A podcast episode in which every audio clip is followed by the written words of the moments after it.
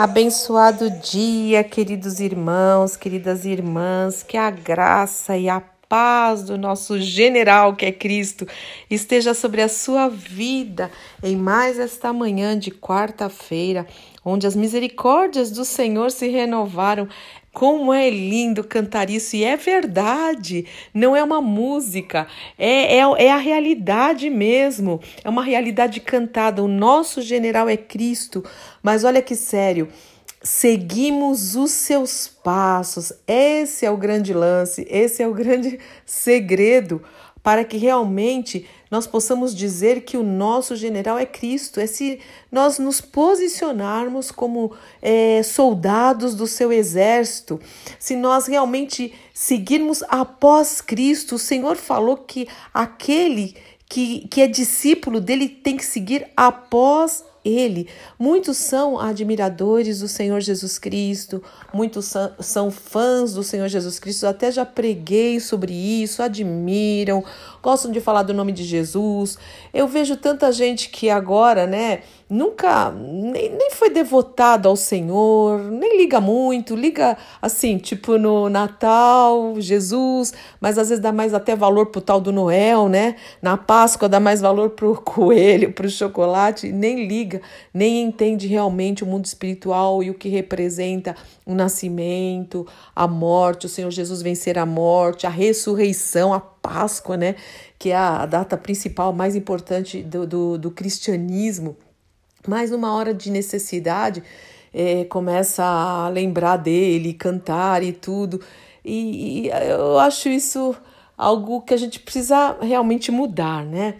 Porque o Senhor ele deve ser adorado e amado por quem ele é e o tempo inteiro, independente da, da, da estação, se é primavera, verão, outono, inverno, se está chovendo, se está fazendo frio, se está sol, independente se estamos passando um momento de tribulação ou de alegria, se é tempestade, se está tudo tranquilo, o nosso general é Cristo sempre. E aquele que realmente quer segui-lo, existe um posicionamento, existe um preço a ser pago, existe renúncias a serem feitas, né? Para que a gente possa cantar pelo Senhor, marchamos sim, o seu exército, né? Nenhuma arma é, contra nós é, toda arma contra nós perecerá, é isso que fala a letra, né? Nenhuma arma forjada vai prosperar contra nós. Mas existe um posicionamento. É como quando a gente fala, o Senhor é o meu pastor, é lindo, né? Eu amo e nada me faltará. Mas antes de eu falar o resto do Salmo 23, esse é o Salmo 23, eu tenho que entender e me perguntar: será mesmo? O Senhor é o meu pastor? Ele é primeiro Senhor? Ele, primeiro ele precisa ser meu Senhor, para daí ser meu pastor. E mesmo o Salmo 91, que é a palavra de Deus, a gente tem declarado, é poderoso mesmo falar aquele que habita no esconderijo do Altíssimo e descansa à sombra do Onipotente, né? Dirá do Senhor, meu auxílio, meu refúgio, minha fortaleza. Mas olha como é que começa aquele que habita no esconderijo, né? Não é que ama as coisas longe do esconderijo, é aquele que realmente está focado, está em Cristo, em obediência à palavra de Deus e descansa à sombra do Onipotente. É necessário esse descanso. A ansiedade é o oposto do descanso, é aquele que realmente é, entende quando Jesus fala: Vinde a mim, vocês que estão cansados e sobrecarregados, eu vos aliviarei. Tomai sobre vós o meu jugo e aprendei de mim que sou manso, humilde de coração, e achareis descanso para vossas almas, para aquele que aprende do Senhor, que ele é manso e humilde de coração. Então a gente precisa tomar as nossas decisões, nós precisamos tomar os nossos posicionamentos em nome do Senhor Jesus Cristo. E hoje, até por conta, por conta desse cântico, né, que eu tinha tentado cantar um pedacinho ontem, e aí foi muito legal que outras pessoas falaram desse cântico. Teve uma irmã até que colocou no grupo do ministério para a gente relembrar dessa, dessa palavra poderosa, dessa atitude, da gente marchar mesmo, né? Correr a carreira, marchando, cantando quem é o nosso general.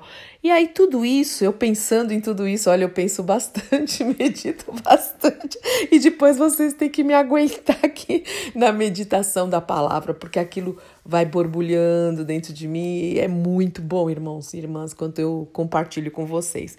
E tudo isso me levou a, a, a pensar e a trazer um texto que justamente fala sobre o preço de seguir a Jesus. E eu vou ler aqui então em Lucas 9, a partir do verso 57. Olha a fala do nosso querido Jesus, do nosso redentor que vive e reina. Diz assim: 57, Lucas 9, 57. Quando andavam pelo caminho, alguém disse a Jesus: Eu o seguirei aonde quer que vá. Jesus respondeu: As raposas têm tocas onde morar e as aves têm ninhos, mas o filho do homem não tem sequer um lugar para recostar a cabeça. E outra pessoa disse a ele: E a outra pessoa, Jesus disse: Siga-me. O homem, porém, respondeu: Senhor, deixe-me primeiro sepultar meu pai. Jesus respondeu: Deixe que os mortos sepultem os seus próprios mortos. Você, porém, deve ir e anunciar o reino de Deus. Olha aí, quantas vezes nós não falamos isso, né? Senhor, eu vou te seguir, né? Mas deixa primeiro eu casar, né? Deixa primeiro eu conseguir aquele emprego, deixa primeiro eu ter a promoção, deixa primeiro eu ir na casa dos meus parentes, deixa primeiro eu faço, deixa primeiro, primeiro, primeiro, primeiro, primeiro, né? E depois eu te sigo. Quantos jovens, né? Eu já ouvi falar, desde a minha época de jovenzinha, né? É quando ficar mais velho, uau, será que todos esses que falavam chegaram a ficar velhinhos? Não, não chegaram, porque eu sei, alguns ficaram pelo caminho, né? E é primeiro o reino de Deus. Bom, vamos continuar aqui. Jesus respondeu: é, Deixe que os mortos. Bom, vamos lá, 61. Outro ainda disse: Senhor, eu o seguirei, mas deixa que antes, deixe que antes, ou deixa que primeiro de novo, me despeça da minha família. Mas Jesus lhe disse: Quem põe a mão no arado e olha para trás não está apto para o reino de Deus. Duro esse discurso. Mas é a realidade, irmãos. Ninguém pode ficar em cima do muro. Não tem. Nem, em nenhuma área da nossa vida, mesmo aqui no mundo natural, não dá para você jogar em dois times. Não dá para o pessoa é, jogador do Santos, vai, era minha, minha terra lá. Meu irmão mora lá, meus sobrinhos, eu tenho meus primos, minhas primas, né? Então, se é jogador do Santos, não dá para jogar uma partida no Santos e na outra ser do Palmeiras e na outra ser do Corinthians. Ou tem que saber a, a, a camisa que veste. Não dá para eu trabalhar numa empresa e no dia seguinte tá no concorrente, né? E leve e traz e um dia. Não, ninguém consegue. Ninguém consegue é, viver uma vida numa família realmente dedicada e ter outras famílias. Eu tenho que escolher e ficar e me dedicar à minha família. Então, não, tem essa. E por que, que a gente acha que na vida espiritual é assim?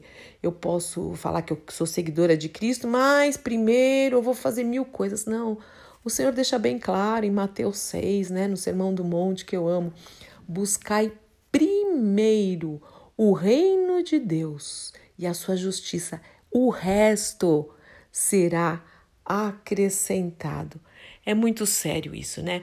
Então, o nosso general é Cristo, seguimos os seus passos. Você quer seguir Jesus? Você é um seguidor de Jesus? Então, primeiro, busque o reino de Deus. Se comprometa primeiro com a obra dele. Se comprometa primeiro em adorá-lo, em servi-lo, porque o restante será acrescentado em nome do Senhor Jesus Cristo. É tempo, é tempo do tal do inventário que a gente está fazendo das nossas vidas, aquela revisão, né? Nesse tempo que estamos mais parados. Olha aí, e agora, né? Cadê o trabalho? Cadê isso? Cadê aquilo? Eu creio que o Senhor permitiu mesmo. Primeiro que a gente vê Jesus voltando. Os sinais são inegáveis é, quem conhece a palavra sabe. E segundo, que é um, uma misericórdia do Senhor tudo isso, porque eu estou vendo muita gente rever a sua vida e realmente é, é momento de se posicionar e de despertar e de nós nos perguntarmos: realmente eu sou uma seguidora de Cristo? Em nome de Jesus, Pai, é tempo de avaliação. O nosso general realmente é Cristo e nós queremos seguir os seus passos aonde o Senhor Jesus foi por, for, por onde ele me conduzir, por onde ele nos conduzir. Espírito Santo de Deus, nós nos embaraçamos às vezes e perdemos tanto tempo com coisas insignificantes, que não vão fazer a menor diferença daqui a 30 anos, daqui a 10 anos, daqui a 100 anos, talvez daqui nem a 5 anos, e muito menos quando estivermos diante de Ti. Não vai fazer a, me a menor diferença e são coisas que nós às vezes nos dedicamos tanto.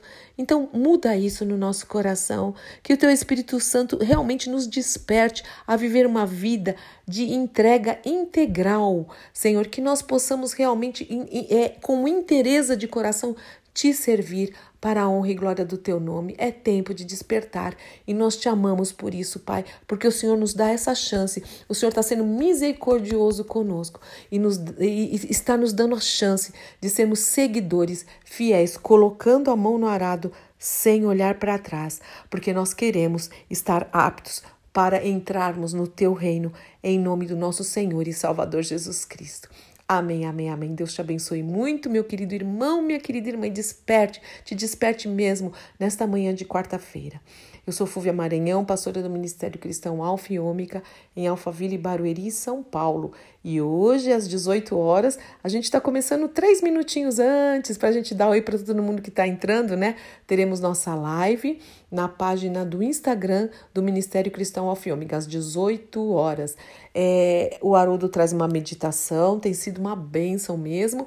E Uh, depois a gente tem um período de oração. Vocês vão fazendo pedido. Quem tá junto já sabe, né? É muito gostoso. E a gente vai orando juntos, Haroldo, eu e vocês tal.